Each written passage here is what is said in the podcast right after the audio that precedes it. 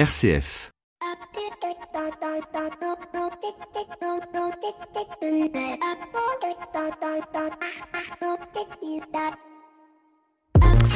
Bonjour à toutes et à tous. Comme vous avez pu peut-être l'entendre ce matin dans la chronique sur les objectifs du développement durable, hier se tenait la journée mondiale de l'alphabétisation, à ne pas confondre avec son cousin proche, l'illettrisme, qui depuis samedi a ouvert sa semaine nationale de communication. Une semaine qui va mettre en valeur ceux et celles qui ont su, au-delà des préjugés, de la honte, du désespoir, faire le pas pour s'en sortir. Mais le combat n'est pas spécialement terminé, car le fait de savoir lire et écrire ne signifie pas que vous ayez une lecture ou une écriture fluide et c'est là que la discrimination orthographique commence. Discrimination qui ne va pas uniquement à l'encontre des ex-illettrés, mais aussi des dyslexiques, des dysorthographiques et de tous ceux pour qui l'orthographe n'est pas instinctif. Car aujourd'hui, en France, recruteurs et employeurs vous passeront beaucoup de choses, sauf celle de faire des fautes d'orthographe. Et là, vous commencez à entendre les remarques suivantes. C'est super ce que tu fais, mais on va pas pouvoir le publier, il y a trop de fautes. Mais fais-toi relire. Je dis ça, c'est pour ton bien. Hein. Et au fait, tu lis beaucoup ou pas? Vous laissant entendre que vous êtes débile et incompétent, une sorte de discrimination ordinaire qui ne pose de problème à personne sauf à celui qui depuis l'enfance se bat pour cela, qui voulant toujours bien faire, va lire et relire ses pages pour éviter de toujours demander de l'aide car c'est un peu humiliant et qui malgré la relecture euh, qu'il s'est contrainte à demander en laissera passer une ou deux qu'on lui fera d'ailleurs remarquer, qui ne va jamais postuler sur des postes dont il sait qu'il a la compétence mais simplement le recruteur a écrit euh, orthographe irréprochable demandé qui n'osera pas laisser un petit mot sur un livre d'or de peur de faire une rature. C'est pourquoi d'ailleurs je fais de la radio et que je ne publie aucun de mes éditos. Risquerait d'en faire frémir plus d'un. Dyslexie, dysorthographie sont des handicaps sociaux et demander à une personne qui en est atteinte de faire des efforts, c'est comme demander à un unijambiste de marcher plus vite. Alors à vous, messieurs les recruteurs, à vous les DRH et à vous, toute personne de bonne volonté, soyez attentifs à cette forme de handicap car il vaut mieux avoir dans ses rangs un dysorthographique compétent qu'un littéraire incompétent et j'en connais. Bienvenue dans l'écho des solutions. L'écho des solutions. Patrick Longchamp. Voilà, bonjour à toutes et à tous. Très heureux de vous retrouver dans l'écho des solutions. Cette semaine, vous l'aurez compris, nous allons consacrer notre émission à la lutte contre l'illettrisme et plus particulièrement à une nouvelle forme d'illettrisme qui est l'électronisme. D'ailleurs, est-ce une nouvelle forme? On le verra bien. Pour nous accompagner cette semaine, nous avons autour de la table Hervé Fernandez, directeur de l'Agence nationale de lutte contre l'illettrisme. Bonjour Hervé. Bonjour. Merci beaucoup d'être avec nous et Olivier Sauvage qui depuis dix ans avec sa société Wexperience conseille euh, des plus grandes entreprises françaises sur l'expérience utilisateur digital et vous avez contribué à un petit livre blanc qui s'appelle Contre l'illettrisme, euh, édité par le SPES, qui est le syndicat de la presse sociale. Bonjour Olivier. Bonjour Patrick. Merci beaucoup donc à vous deux d'être là. Bien évidemment, on va retrouver toutes nos rubriques euh, actu euh, nos rubriques habituelles, l'actu des solutions, la chronique des experts, sans oublier notre invité éco. Cette semaine, il s'agit de Cyril Dion, qui est le réalisateur du film Demain et après-demain et qui vient d'être nommé garant de la Convention citoyenne pour le climat et nos 7 minutes pour changer le monde nous feront découvrir le monde étonnant des boîtes à lire et de recycle livre. Mais pour le moment, on retrouve celle que vous attendez tous depuis plus de deux mois. Elle est de retour dans nos studios. J'ai nommé Flavie Depré et son Actu des solutions. L'actu des solutions. Avec Care News, le média de l'intérêt général. Flavie Depré. Bonjour Flavie. Bonjour Patrick. Alors, quoi de neuf dans l'actu des solutions? D'abord, avez-vous passé un bel été? Oui, alors il paraît qu'il faut pas dire un bel été, sauf si le c'est le temps qui a été beau. J'ai alors, ça. Et comme bon j'ai que la pluie, j'ai passé un bon été, mais pas un bel été. Vous avez ah, donc vous avez passé un mauvais bel été, un voilà. bon bon été. Bon bref, vous avez passé. J'ai passé un bon été. C'est ça. Alors quoi de neuf dans cette actu des solutions en cette rentrée euh, agitée? Bah plein plein de choses et du coup j'ai choisi deux points en me disant qu'il fallait se concentrer. C'est bien. Et ne pas se disperser. Le premier c'était Rock en scène à la fin de l'été, donc c'est vraiment la rentrée et il y avait un village associatif assez important. Euh, on avait fait un concours avec Rock en scène pour que les lecteurs puissent choisir euh, un certain nombre d'assauts et donc ont été euh, élus euh, consentis and the way. Donc il y avait tout un stand sur euh, le consentement, le harcèlement, les problèmes qu'il y a eu en festival. il y avait Entourage, donc qui recrée du lien avec les personnes de la rue et Planète Urgence et ça tombait juste au moment de l'Amazonie. Voilà, donc ce qui est bien, c'est qu'ils ont eu de la visibilité. Ils ont lancé une campagne de dons. Donc ça, j'ai trouvé ça vraiment chouette qu'il y ait une partie euh, non-profit for good importante euh, dans un festival de rock et que ça permette de sensibiliser. Alors après le, le côté un peu négatif de parce que le festival était vraiment canon et ils font des gros efforts d'éco-responsabilité notamment de la mise à point d'eau etc. Après c'est quand même bourré de goodies et, euh, et qui sont pas tous éco-responsables. Non, j'en suis pas sûre. J'ai pas demandé mais je demanderais bien. Mais c'est vrai qu'on est tellement sensibilisé maintenant et je vais en parler dans mon point 2 au, au gâchis de matière, au, au non indispensable que j'avoue que voir des gens avec 10 bobs sur la tête et en plus qui reporte un bob euh, sorti du festival. Voilà. Après c'était mon, mon petit bémol mais sinon c'était vraiment super chouette et je pense que ça a été une super bonne vitrine pour ces euh, quatre associations. Alors comme on se disperse pas, deuxième et dernier point. Non, alors j'en ai un tout petit après, on est trois en fait. Mais non, alors le, point c'est bah, c'est la rentrée. Oui. Et en fait, il y a beaucoup de choses, vous pourrez aller lire sur Care News, euh, hyper positives, des banques solidaires de l'équipement, des opérations où on donne son cartable, etc. Après, moi j'ai quand même un petit warning de, de mes copains qui ont des enfants qui rentrent à l'école, c'est les fournitures scolaires. C'est-à-dire que voir que euh, en 2019, on est encore obligé d'acheter des lutins alors qu'on pourrait euh, euh, avoir une perforatrice, ça m'a choqué. Je suis pas la seule, je pense, dans une optique de de moins consommer et de mieux consommer, d'être obligé de racheter chaque année des tonnes de choses euh, qui sont pas forcément indispensables. En plus, c'est un budget qui est quand même énorme. Moi, je me rendais pas compte étant petite, mais maintenant que je suis grande, je m'en rends compte.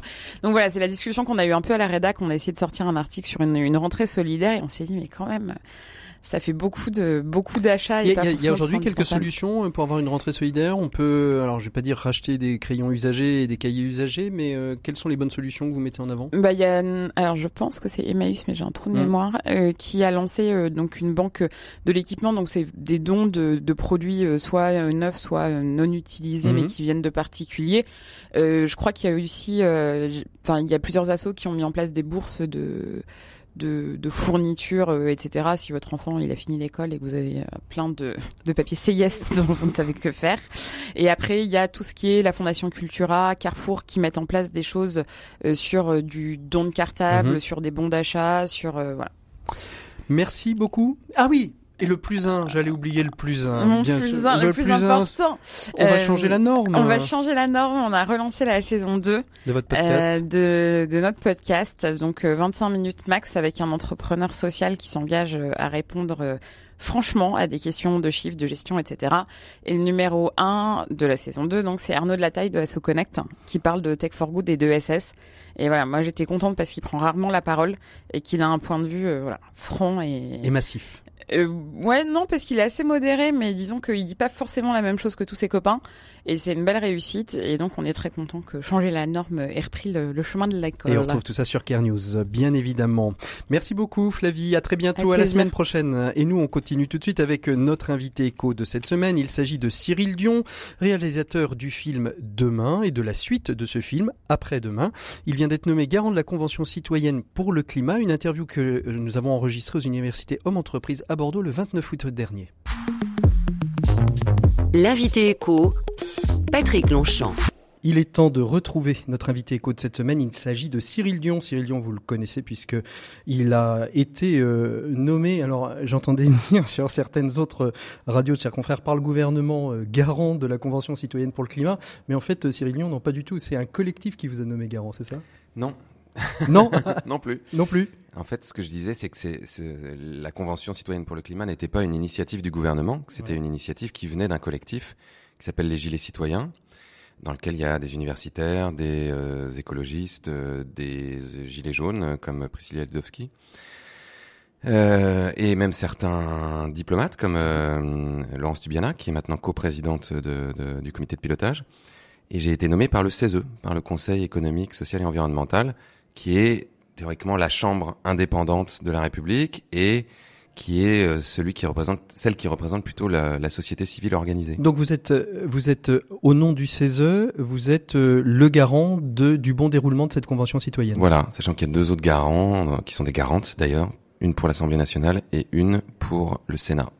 Alors, ces garants, c'est quoi leur rôle dans cette convention citoyenne? D'abord, peut-être replaçons cette convention citoyenne. Comment elle va fonctionner et quel est son objectif à terme? Qu'est-ce qu'elle doit faire? L'objectif, c'est de faire des propositions pour réduire d'au moins 40% nos émissions de gaz à effet de serre d'ici 2030, au moins parce qu'en réalité, il faudrait plutôt que ce soit moins 50 ou moins 65. Et ces propositions, qui seront déjà sous forme réglementaire ou législative, iront sans filtre, c'est ce que le président de la République s'est engagé à faire, au référendum, au Parlement ou à application directe réglementaire. ça va fonctionner à travers un tirage au sort, un peu comme pour un jury d'assises. C'est-à-dire qu'on va tirer au sort 150 personnes. Alors vraiment, vraiment au sort, c'est-à-dire qu'on on prend le bottin, si tant est qu'il existe encore, mais on prend le bottin et hop, automatiquement, on va sortir Alors, sans même- algorithme, ouais. sans rien. Ah si si. Enfin en fait sans algorithme, euh, c'est Enfin, un petit aléatoire. algorithme, mais vraiment aléatoire. ouais. C'est vraiment aléatoire. Et on va prendre euh, les numéros de portable et les numéros fixes. Et il va y avoir euh, en gros 85% de numéros de portable et 15% de numéros de fixe, puisqu'aujourd'hui c'est C'est la plutôt ça proportion. qui est voilà. Et euh, des numéros de téléphone vont être euh, Appelé. alé- de façon aléatoire euh, sortis par l'ordinateur. Et ensuite, euh, donc c'est Harris, l'institut de sondage, qui va appeler ces personnes-là pour leur proposer de faire partie de la convention citoyenne. Donc on peut le dire, c'est pas un canular. Si on vous appelle, vous voulez faire partie de la convention citoyenne, c'est pas un canular. Non, Hein. absolument. Ne raccrochez pas tout de suite. Donc ces 150 vont être- personnes vont être tirées au sort. Elles vont travailler pendant six week-ends, qui seront à chaque fois espacés de trois semaines, six week-ends de trois jours, pendant lesquels elles délibéreront sur cette question-là après avoir auditionné euh, des scientifiques, des experts, pourquoi pas des économistes, pourquoi pas des agronomes, sur la question du changement climatique. Comme dans un procès, si vous étiez juré dans un procès, on va vous donner tous les éléments, le pour, le contre, euh, ce qui fonctionne, ce qui fonctionne pas, pour que vous puissiez, de façon la plus éclairée possible, faire des propositions. Pour, pour faire un parallèle, un peu ce que font régulièrement les parlementaires quand ils auditionnent sur une question euh, de, de société l'ensemble de la société civile, c'est ça? Exactement, exactement. Et alors, à partir de là, c'est c'est eux qui vont se ressaisir des propositions et qui vont faire la liste des propositions et les proposer au gouvernement? Non. Comment ça? Non, non, c'est ce que je disais tout à l'heure, c'est-à-dire que ces propositions seront formulées de façon à ce qu'elles soient directement applicables ou direct, directement euh, euh, délibérables par les députés pour en faire des lois. Donc, ce qu'on espère qui va se produire, c'est ce qu'on a, c'est ce que, tout cas, le comité de pilotage a, élaboré euh, jusqu'à maintenant, c'est que l'Assemblée citoyenne elle-même va dire, nous, on voudrait que telle, telle, telle proposition aille au référendum, sans filtre. On voudrait que ce soit un référendum à choix multiples, pour que les Français euh, puissent s'exprimer sur chacune des propositions, et puis que ça ne devienne pas quelque chose qui soit manipulé politiquement euh, pour dire pour, contre le gouvernement. C'est pas l'objet. Là, on parle du climat. Et parallèlement à ça, des sujets qui ne peuvent pas aller au référendum, par exemple la fiscalité, qui euh, a priori ne peut pas être traitée par référendum dans la Constitution française, elle, elle va aller au Parlement. Et puis d'autres sujets, qui sont des sujets qui a priori ne posent pas de problème particulier, on pourrait les mettre à application réglementaire directe. En disant, bah, ça on est prêt à le faire, et si c'est euh, l'i- l'isolation des bâtiments, ou si c'est, euh, je ne sais quoi, des, des sujets sur lesquels on a un, un fort accord dans la société, et ben on y va. On y va directement. Sincèrement, vous, vous y croyez? Bah, si j'y croyais pas, je serais pas en train de, de parler ici? De parler ici et puis d'être garant de ça. C'est-à-dire que moi, je crois à la démocratie délibérative. Est-ce que, est-ce que vous pensez vraiment aujourd'hui, enfin, c'est c'est pas, c'est pas une, c'est pas une, une mise en accusation hein, du Ouais. gouvernement, mais qu'aujourd'hui le, le pouvoir politique accepte suffisamment ce lâcher prise, de se dire finalement on, on lâche prise, les députés lâchent prise, le gouvernement lâche prise en disant banco, on va appliquer ce que cette convention citoyenne pour le climat va nous. a- Est-ce que vous avez ces, ces signaux qui vous disent ouais c'est bon, on est, on change vraiment de, de monde. On les aura pas jusqu'à la fin. Ce qui est sûr, c'est que depuis le début, nous, on se dit, euh, ça ils voudront jamais le faire. Pour toutes ces raisons-là. Ils voudront jamais euh, lâcher prise, ils voudront jamais euh, redonner autant de pouvoir aux citoyens. Et jusqu'à maintenant, ils le font. C'est-à-dire qu'on a, négocié avec le collectif des gilets, des gilets citoyens pendant euh, des mois et des mois pour que ça se fasse vraiment dans les règles de l'art, avec toutes les précautions qu'on avait prises et toutes les modalités qu'on avait euh, préconisées, oui. Tout en se disant, bon, ça passera pas, mais de toute façon, nous, on pense que si, si on le fait pas comme ça, ça marchera pas. Donc, euh, nous, on lâche pas de notre côté. Et pour l'instant, ils le font. Donc, on continue. Et puis, on continue jusqu'au bout. Et je suis là pour ça. C'est-à-dire que mon rôle de garant, ce que vous demandiez tout à l'heure, c'est de vérifier que tout se passe dans les règles de l'art. Que ça se passe dans une vraie neutralité, que le, travail de la, commission ci- citoyenne sera vraiment indépendante, et que le président de la République jouera le jeu jusqu'au bout. C'est-à-dire qu'il Mhm. respectera sa parole. Quelle, échéance aujourd'hui euh, C'est vous, ça, ça doit se terminer quand cette convention Le tirage au sort vient de commencer. Commencer. Le premier week-end, c'est le premier week-end d'octobre. Ils rendent leur conclusion le dernier week-end de janvier. Et à partir de là, le gouvernement aura quelques semaines pour euh, faire sa réponse en disant comment il traite les différentes propositions, euh, référendum ou parlement ou application réglementaire. Une, période aussi euh, d'élection euh, d'élection locale.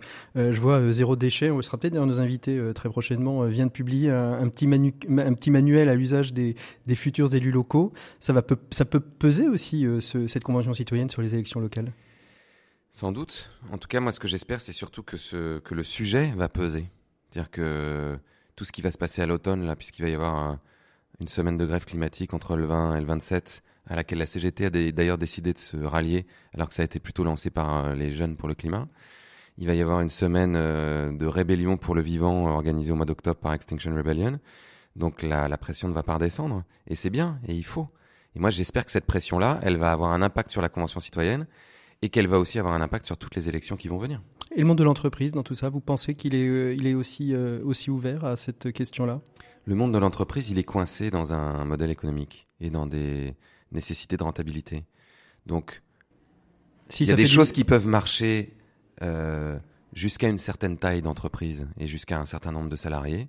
À partir d'une certaine taille et à partir d'un certain degré d'enchassement, on va dire, dans le marché mondial, dans le, euh, sur, sur la bourse, etc., on voit bien que c'est très souvent des logiques d'ajustement. C'est-à-dire qu'à la marge, on essaie d'améliorer autant qu'on peut, mais dès que ça touche un peu à la rentabilité, on arrête. Donc là, ça veut dire que il faut toucher au modèle. C'est le modèle qui marche plus. Cyril Dion, merci beaucoup d'avoir été notre invité éco de cette semaine. Nous, on ouvre tout de suite le dossier. Cette semaine, on parle, alors, sans transition, on parle de transformation digitale et d'électronisme. Comment, justement, euh, la transformation digitale doit prendre tout le monde en compte, surtout ceux qui sont très éloignés euh, de, des ordinateurs et de la connaissance de l'informatique. Merci beaucoup, Cyril Dion. Avec plaisir. L'écho des solutions. Patrick Longchamp. Voilà, merci à Cyril Dion. Et donc, donc temps d'ouvrir le dossier de cette semaine. On va parler en effet de transformation digitale des entreprises et d'électronisme avec nos invités. On va essayer d'abord définir avec euh, avec vous, peut-être Hervé Fernandez, ce que c'est que euh, l'électronisme. Est-ce qu'il y a une, une base commune avec euh, l'illettrisme? Tous les illettrés euh, sont-ils illettrés? On va aussi parler de transformation digitale des entreprises. À la fois, comment dans l'entreprise on va pouvoir repérer ceux qui ont des problématiques avec l'informatique et l'électronisme. Et puis aussi, euh, comment, euh, avec vous, Olivier Sauvage, on, conçoit aussi euh, des sites Internet, des solutions informatiques qui soient accessibles par tous et pour tous. Olivier, Olivier, Hervé, bonjour. Je vais commencer directement avec vous. Donc, vous êtes directeur de l'Agence nationale de lutte contre l'illettrisme. si on devait donner une définition de, l'électronisme, quelle serait-il? Est-ce qu'elle est un peu différente de celle de l'illettrisme? Je dirais que quand on, est en situation d'électronisme, on ne, on, ne maîtrise, on ne maîtrise, pas, les usages de base du, du, numérique. Et, et, donc, euh, le, le point commun, c'est la question de l'autonomie. C'est-à-dire mmh. quand on n'est pas en capacité de réserver un, un billet de train euh, sur une borne, euh, SNCF, lorsqu'on n'est pas en capacité euh, euh, d'inscrire ses enfants à la, cantine sur le site de, la mairie, on peut dire qu'on est en situation d'électronisme. Alors il y a dans notre pays 13 millions de personnes qui ne maîtrisent pas les usages de base du numérique, mais toutes ne sont pas confrontées à l'illettrisme. Il y a des personnes plus âgées. 13 millions, ça fait quoi à peu près en pourcentage? Ça fait une dizaine de 5-10% de la population Dire un peu plus, oui, euh, près de 14% de la population qui est confrontée à de 18 à 65 ans. Hein, qui, est, confrontée. Et parmi ces, ces, personnes, eh bien certaines euh, ne maîtrisent pas les usages de base du, du numérique, tout simplement parce qu'elles ne parviennent pas à comprendre en lisant ou à, ou à se faire comprendre, à, remplir un formulaire en ligne, par mmh. exemple en écrivant. Et donc elles sont en situation d'illettrisme, c'est-à-dire qu'elles ont été euh, scolarisées. Donc on estime que sur les 13 millions, il y a à peu près 20% des personnes qui euh, sont en situation d'électronisme parce mmh. que euh, elles sont en situation d'illettrisme. Elles ne maîtrisent pas les, les compétences de base. L'écrit est très très présent sur les vecteurs du, du, numérique. 90% d'une page web euh, est composé euh, d'écrits. Et donc, euh, quand on est en situation d'illettrisme, c'est la double peine. C'est-à-dire qu'on on, est dans l'incapacité de manier les outils et parce qu'on ne sait pas lire et, écrire. Mmh. D'ailleurs, on, voit bien hein, dans le téléfilm qu'on peut retrouver, je crois, sur Internet, illettré, on voit bien ce duo de, de, la grand-mère et du petit-fils incapable de pouvoir prendre un billet de train parce que incapable de lire et de comprendre les indications qui sont liées à ça. Olivier Sauvage, comment vous avez-vous été, avant de parler, on en reparlera plus tôt dans la deuxième partie de, de, de cette émission, mais comment vous, vous avez été confronté euh, dans votre métier du X-Designer à la question de l'électronisme? Bah, Dans le métier du UX designer, euh, on a pour principe de dire que tout ce qu'on fait se fait à partir des utilisateurs finaux, des gens qui vont utiliser euh, vos interfaces. Et pendant très longtemps, finalement, on s'est toujours préoccupé de créer des, des sites et des applications euh, pour des gens comme nous, finalement, qui nous mmh. ressemblaient. Donc des gens en agence, jeunes, etc. Et on avait un peu du mal à euh, regarder ce qui se passait ailleurs. Et puis finalement, moi, avec le temps, j'ai fini par prendre conscience que notre métier, c'était quand même en réalité vraiment de créer vraiment des interfaces pour tout le monde. Ouais, et, vous avez été confronté à une, une problématique d'électronisme pour prendre conscience euh, qu'il fallait peut-être changer votre manière d'aborder le lien avec euh, avec les entreprises qui vous faisaient travailler? Alors ça s'est fait un peu de manière inconsciente, mais alors notre métier nous amène à, à tester beaucoup les sites et les applications. On fait ce qu'on appelle souvent des, des, des tests utilisateurs. En fait, on, on observe des gens euh, euh, en train d'utiliser une interface informatique et nous on teste toutes sortes de personnes. Donc euh, moi j'ai travaillé beaucoup pour Trois Suisses, donc on va tester des femmes de, de 50 ans, on a testé des professionnels, etc. Et puis on se rend compte toujours que dans cette population qu'on teste, on a des gens euh, qui ont vraiment du mal. Quoi. Ils ont du mal tout simplement à se servir de leur souris, à se servir de la molette de la souris. Euh, ils comprennent pas forcément le, le, le vocabulaire qu'on mmh. leur met euh, en face des yeux parce que euh, moi je travaille beaucoup dans le marketing et dans le marketing on va souvent utiliser un langage un peu branché. Enfin on va essayer d'être jeune. Enfin il y a plein de façons de parler et on se rend compte que tout ça c'est très très bien d'un point de vue commercial, mais que parfois souvent en fait ça crée des obstacles et des barrières à tout un tas de gens pour qui c'est difficile parce qu'ils ont du mal à, à, lire sur un écran, ce qui demande un peu plus d'effort cognitif que sur du papier. Mmh. Et puis parce que bah, ils maîtrisent pas toutes les clés du langage, parfois euh, rien que ça, et euh, ça les met en face de petites difficultés qui ont l'air de rien, vraiment. Euh, mais qui parfois se transforment vraiment en barrières infranchissables. Euh, je pense notamment à, plutôt à des personnes seniors, où parfois le, la moindre petite anicroche dans un parcours utilisateur se transforme en, en barrière infranchissable, en mur quasiment. C'est C'est quoi, Hervé Est-ce qu'on sait un petit peu la sociologie, justement, le sociotype de l'illettré? Euh, naturellement, on aurait envie de penser que c'est plutôt nos seniors qui sont dans cette catégorie-là. Euh, c'est vrai, c'est faux, c'est un vrai faux ami euh, que de dire cela? C'est un vrai faux ami, je pense, parce que euh, les, les, les, enquêtes révèlent vraiment que, euh, quel que soit l'âge, on peut avoir un, un, usage vraiment appauvri du, du, du numérique, y mhm. compris chez les tout jeunes. Hein, on, on, on, vit sur l'idée, enfin sur ce mythe de la native, la native, digital, native, la digital native voilà. euh, application. Euh, voilà. Et, et, et en réalité, en réalité, on s'aperçoit très tôt que euh, les, enfants, les jeunes peuvent avoir, peuvent avoir un usage vraiment appauvri et se retrouver confrontés à. Moi, je reprends volontiers cette idée du, du mur, cette barrière infranchissable. Je crois que c'est ça vraiment la ligne de, de, de fracture. Enfin, mmh. c'est cette question de, de l'autonomie, euh, cette question de la, de l'idée d'abandonner, quoi, d'abandonner. Alors, euh, le syndicat de la presse sociale le, le décrit très bien avec la, la catégorie des abandonnistes. Euh, voilà, ceux qui laissent tomber. Les abandonnistes, c'est vraiment ça. J'allais, j'allais vous poser la question justement. C'est un des termes que j'ai vu revenir souvent en préparant cette émission la notion d'abandonniste, dire ceux qui se retrouvent face à ce mur et qui n'ont pas la force d'aller au-delà? Oui, ils ont envie, euh, ils ont quelques capacités, mais euh, d'où l'importance d'ailleurs, mmh. euh, pour pouvoir proposer des solutions aux personnes, de mesurer ces capacités, de les valoriser, de prendre appui sur ce qu'elles euh, maîtrisent déjà.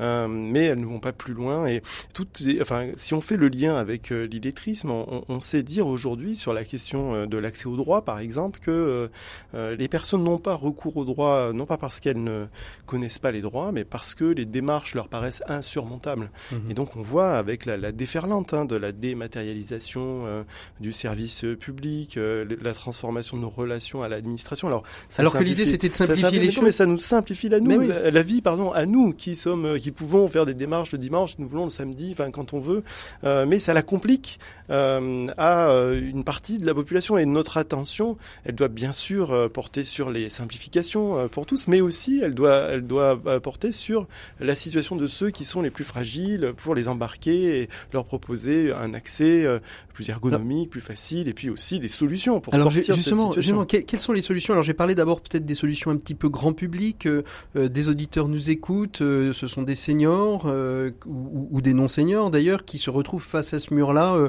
pour une démarche administrative, pour le paiement d'un billet de train. Quelles sont les solutions aujourd'hui qui existent pour les aider un petit peu à sortir de, de, de cet électronisme Alors, il y a la, la question des démarches. Déjà, c'est peut-être l'urgence vitale, c'est-à-dire mettre à jour ses droits. il faut se faire aider.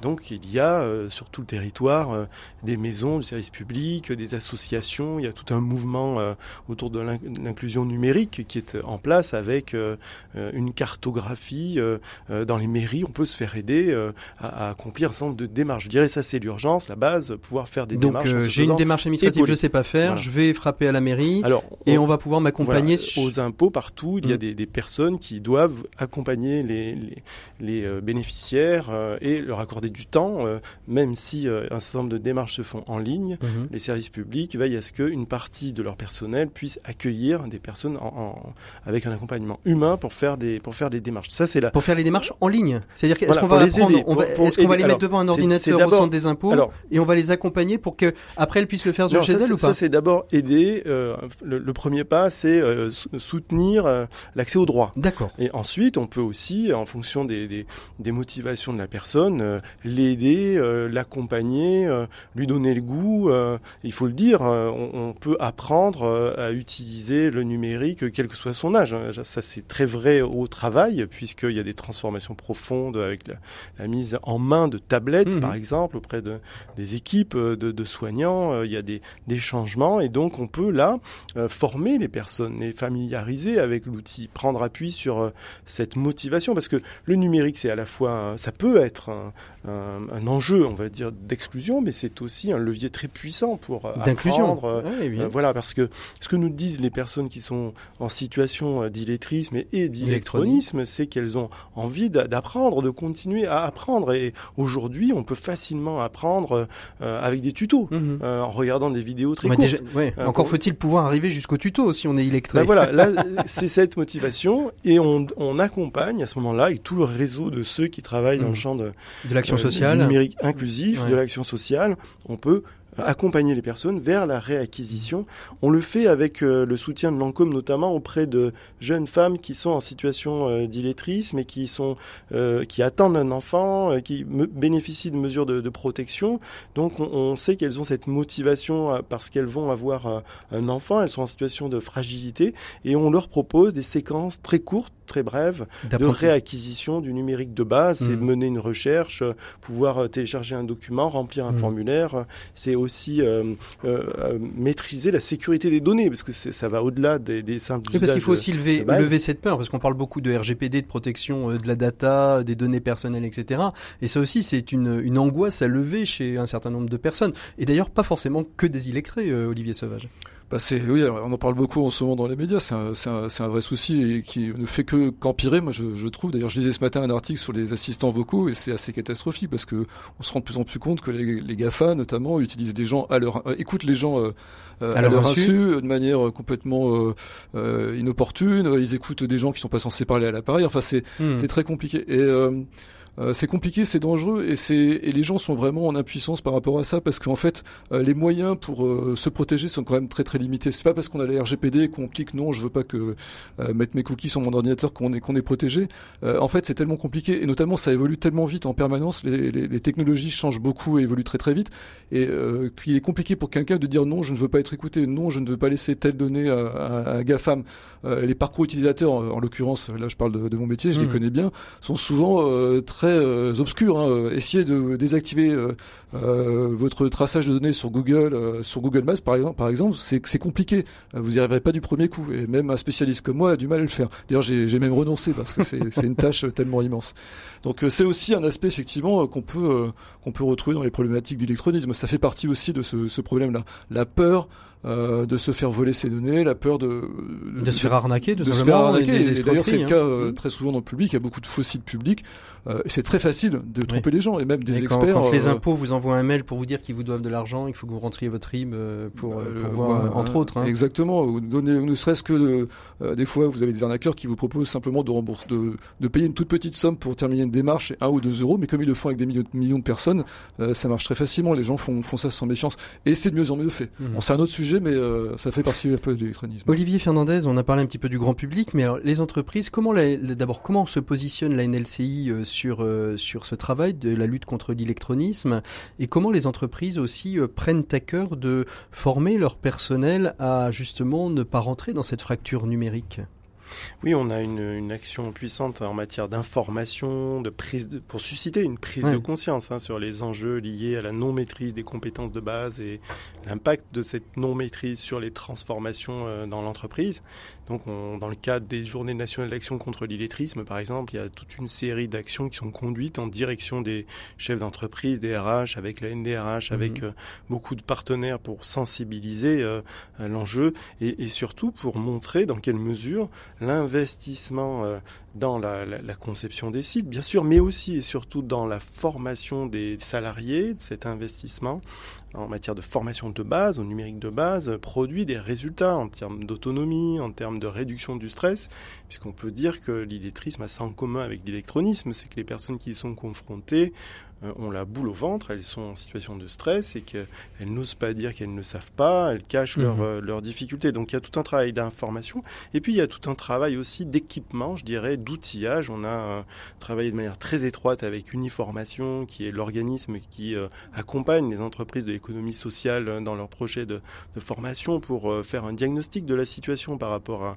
à l'électronisme. Et maintenant il y a des guides qui ont été... il y a des guides, il y a des petits qui permettent de savoir pour un RH ou pour un chef de service où on est son, son, son équipe Adresser voilà, tous les, les, responsables des associations de, de, qui participent au mouvement de l'économie sociale, mais cette fois-ci dans leur relation avec les salariés hein, des équipes, salariés qui bénéficient de, de mesures d'insertion aussi, donc pour qu'ils puissent identifier les enjeux et puis les, les, fragilités aussi qui peuvent se présenter du fait des transformations, parce que on, on peut euh, travailler, donner satisfaction sans savoir lire et écrire, et on n'est pas moins motivé quand on est dans l'emploi et confronté à, mmh. à l'illettrisme, mais euh, c'est à l'occasion des transformations, des changements, la, la, la mise en transformations place de, digitales. traces, Voilà, on doit, on doit écrire, on doit remplir des formulaires en ligne, et à ce moment-là, on, on, voit, on constate des situations d'illettrisme. Mais pour euh, y faire face, on propose avec des guides pratiques, des, euh, de la méthode pour concevoir des actions de formation qui soient euh, adaptées. Puis il y a tout mmh. un travail qui est fait aussi avec le groupement d'intérêt public PIX. On va signer une convention. Ça c'est jeudi prochain, c'est ça. nationale ouais. ce jeudi avec l'agence PIX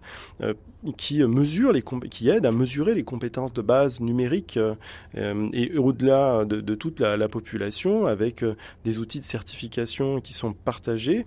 Et donc on a travaillé à cette, avec cette agence à euh, la prise en compte de la situation de personnes confrontées à l'illettrisme. Ben, très concrètement, mm -hmm. on a proposé aux associations de lutte contre l'illettrisme de notre réseau de tester euh, les questions, les, les, les, outils qui sont euh, utilisés pour mesurer les compétences et de les faire tester par des personnes qui sont en formation actuellement, qui sont sortis de l'illettrisme, qui sont en train d'en sortir, qui réapprennent. Mmh. Et mhm. on a pu adapter toutes les, toutes les questions, euh, insister sur la nécessité, par exemple, de, de proposer de l'oral euh, dans la, les questions, enfin voilà, et, et, pour que ce soit parfaitement accessible et que, euh, avec aussi l'utilisation du, du, français facile à lire et à, à comprendre, ouais, ça c'est une, une, vraie question. Aussi, hein.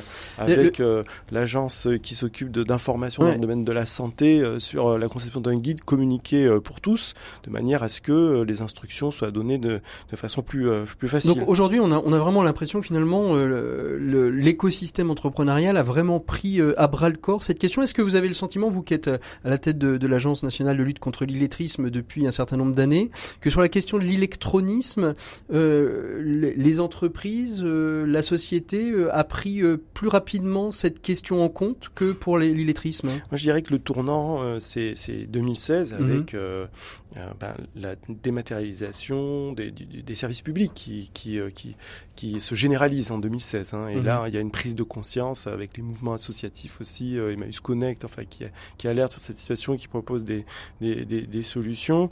C'est euh, à ce moment-là, euh, les écrivains publics, par exemple, qui participent à tous nos travaux avec tous ceux qui peuvent agir contre l'illettrisme, nous disent faites quelque chose parce que on est submergé de, de, demandes de personnes pour lesquelles on faisait des courriers, mais qui aujourd'hui nous demandent d'ouvrir un compte, de créer une adresse mail.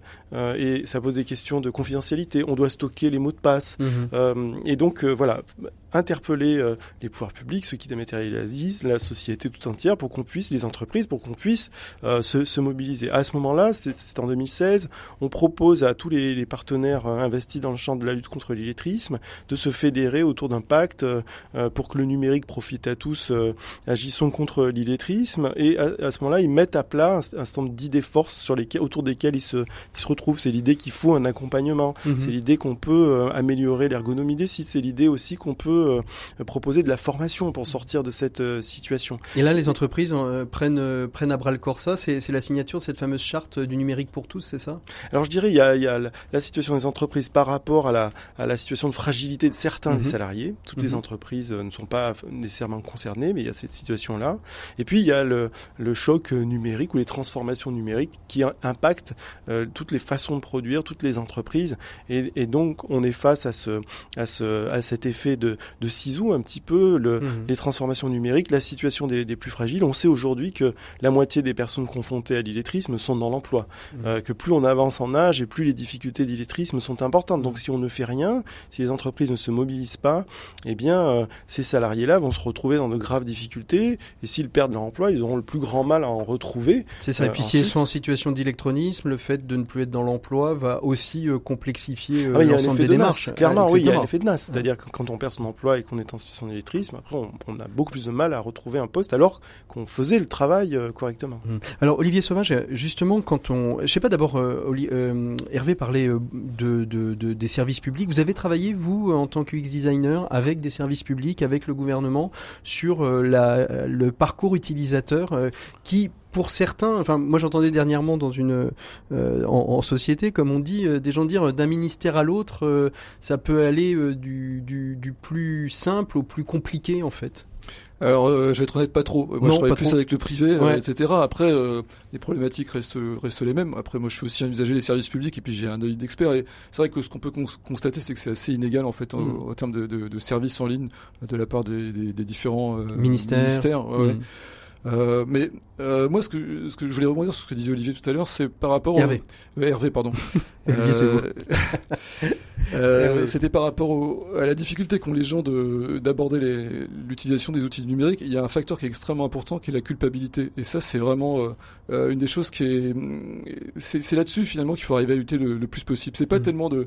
On peut toujours apprendre des techniques aux gens, on peut toujours apprendre à, à ouvrir un mail, à se créer un compte, etc. Mais comme ça change tout le temps, euh, ces gens-là, de toute façon, euh, vont finir par désapprendre presque automatiquement. Mm. Mm. Et pourquoi? Parce que finalement, dans leur façon d'approcher les choses et d'utiliser les outils numériques, ils ont toujours peur de faire des bêtises. En fait, c'est ça. C'est vraiment ça. Vous prenez quelqu'un et vous avez. moi, le premier. Hein, pourtant, je sais les utiliser, mais j'ai souvent des fois l'impression que je vais faire une bêtise. Forcément, quelqu'un autour de vous, de toute façon, qui est dans ce cas-là.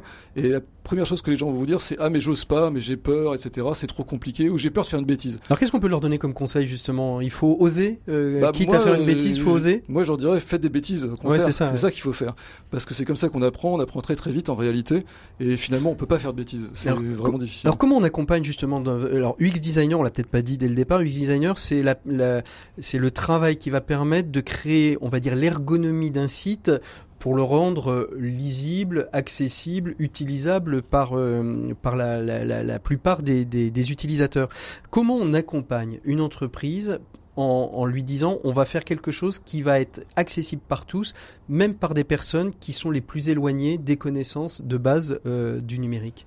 Alors nous, euh, on accompagne beaucoup d'entreprises dans la création et la refonte de leur site internet, et donc euh, le principe de base de notre métier, donc de UX designer, qui consiste à, créer, alors UX ça veut dire user experience, à créer des expériences, alors c'est peut-être un peu un, grand mot, en réalité c'est beaucoup d'ergonomie, et c'est effectivement rendre facilement utilisable une interface par n'importe quel type de, de public.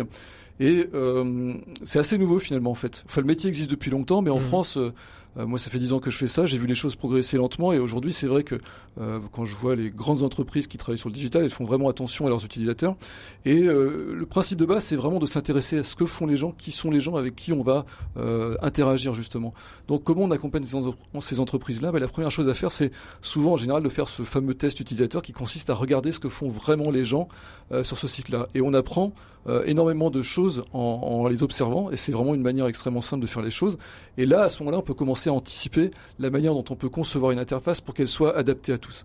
Alors Mhm. de plus en plus aujourd'hui, l'idée, euh, si on veut lutter notamment pour, euh, euh, contre les problématiques d'électronisme, c'est aussi d'arriver à intégrer dans ces panels d'utilisateurs, enfin d'arriver à élargir plutôt ces panels d'utilisateurs à des gens qui sont en situation d'électronisme, de handicap, etc., etc. Parce qu'en fait tout ça, au final, se, se mélange, se mêle, et les résultats qu'on obtient sont toujours bénéfiques pour la plupart des utilisateurs. En fait. C'est-à-dire que quelque chose qu'on pourrait développer pour une personne euh, en situation de handicap, hein, c'est le cas d'ailleurs des téléphones. hein. Je rappelle que le vibreur a été créé euh, pour les personnes euh, pour les personnes sourdes et que la lumière euh, qui euh, qui clignote pour les euh, pour les personnes malvoyantes.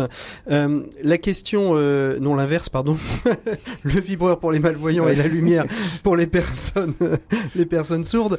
Euh, la question que, que que je me pose, c'est est-ce que vous êtes euh, dans votre manière d'aborder la question de l'UX design, vous êtes seul en France de l'aborder sous cette question de la plus grande accessibilité, où l'ensemble des UX designers aujourd'hui ont intégré euh, cette, euh, cette compétence?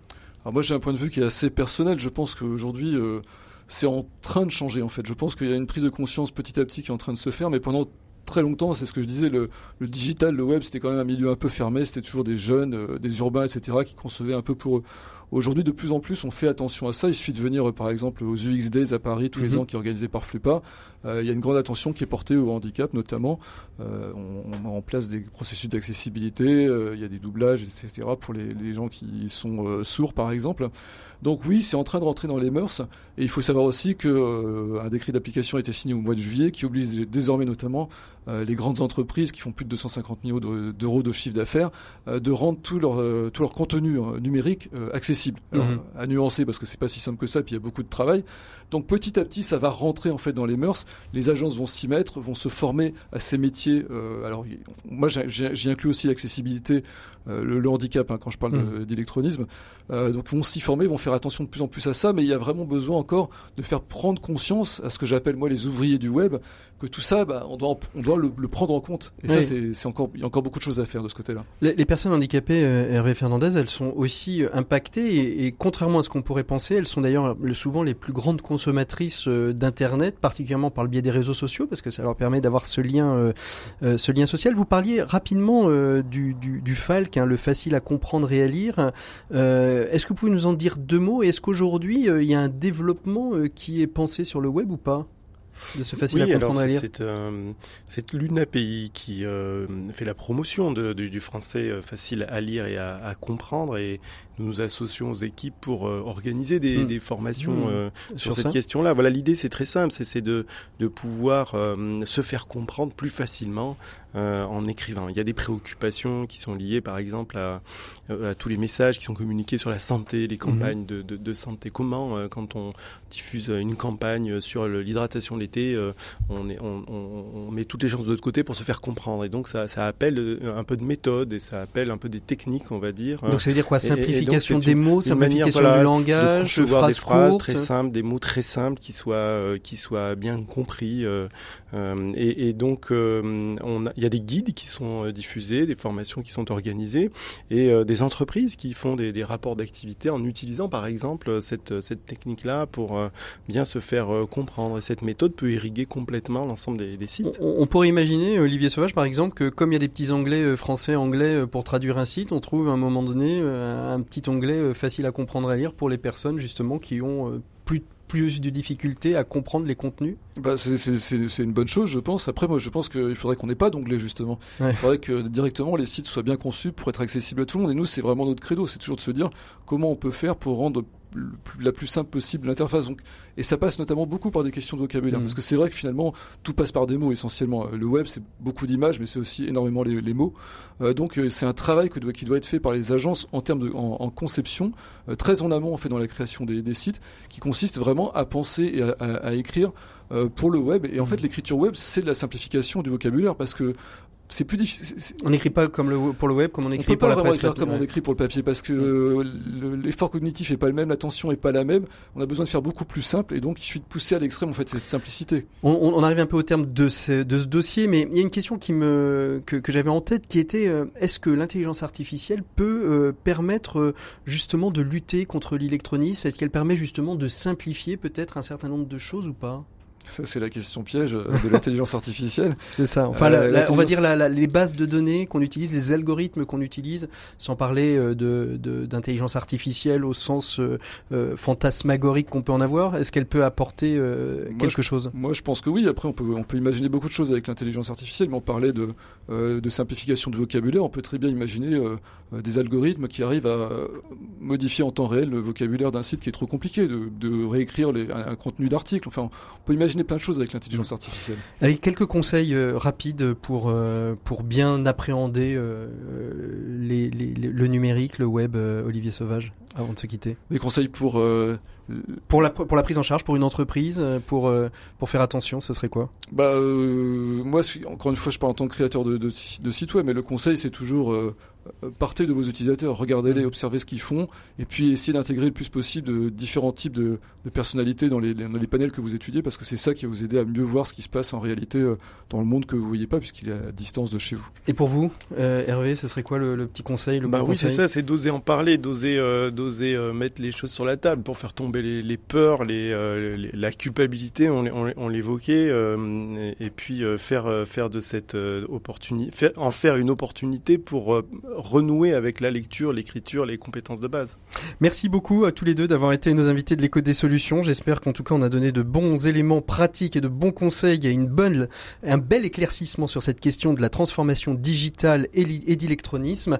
Nous on retrouve euh, tout de suite notre expert en management avant de retrouver dans quelques minutes nos 7 minutes pour changer le monde où on parlera justement toujours de livres avec Vincent Chevalier euh, de la structure Recycle Livre. Mais maintenant c'est Maxime Dupont et sa chronique expert.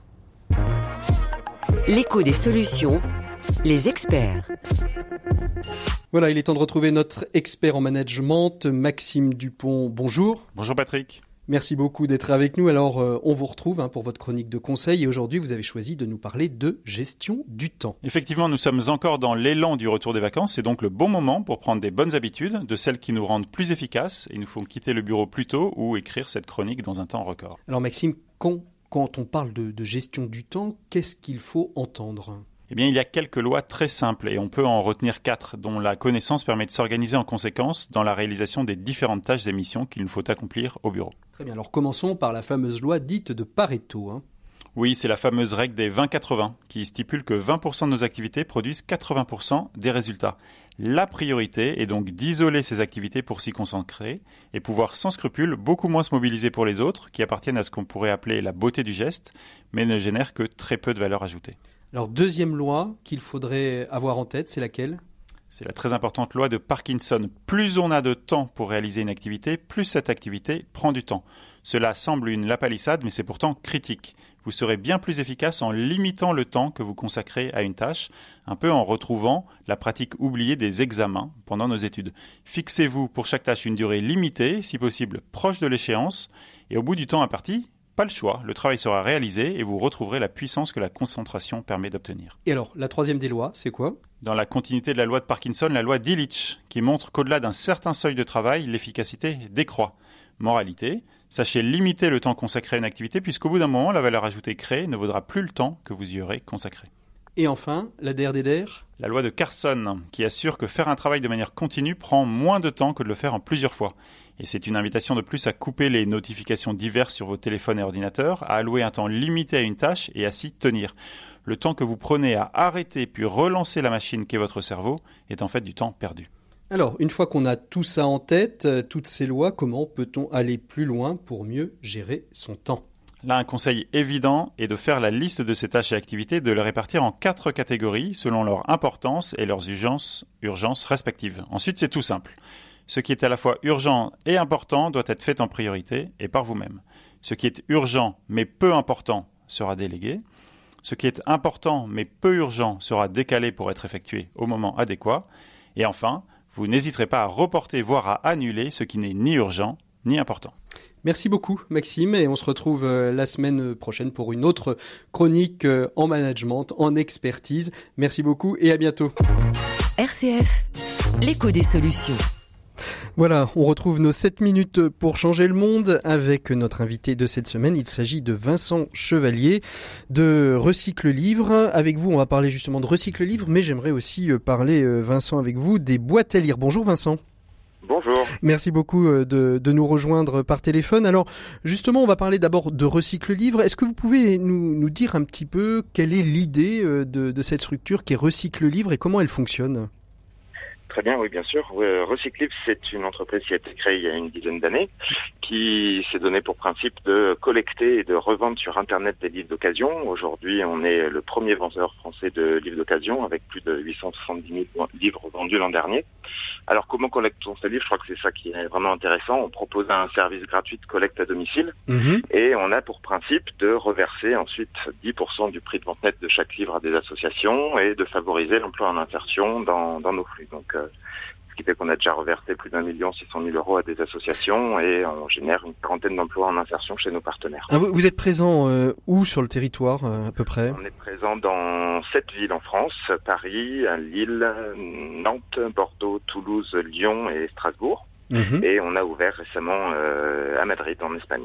Et alors, euh, ma question, c'est si on n'habite pas une de ces cinq, ces sept grandes villes, euh, on peut quand même bénéficier du, du service de recycle livre. On, ça se déplace un petit peu dans le rural pour venir collecter les, les bouquins? Alors oui, ça c'est un. C'est encore un, un travail. mais euh, on a des solutions. Ah. On a des solutions. Euh, vous pouvez aller sur notre site internet euh, recyclivre.com et en tapant votre code postal, vous pourrez soit être orienté vers un de nos partenaires qui est qui va collecter des bouquins. Donc c'est souvent des associations, des ressourceries, recycleries.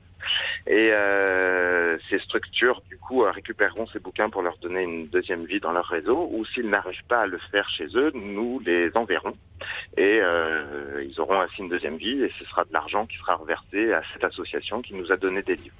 Alors, alors euh, on, on, voit bien le, tout, tout, le travail euh, que, que vous faites. Moi, ce qui m'intéressait aussi avec vous, c'était un petit peu, j'ai un peu cherché cet été des, des, des, boîtes à livres et j'ai vu que c'est vous qui opériez ça.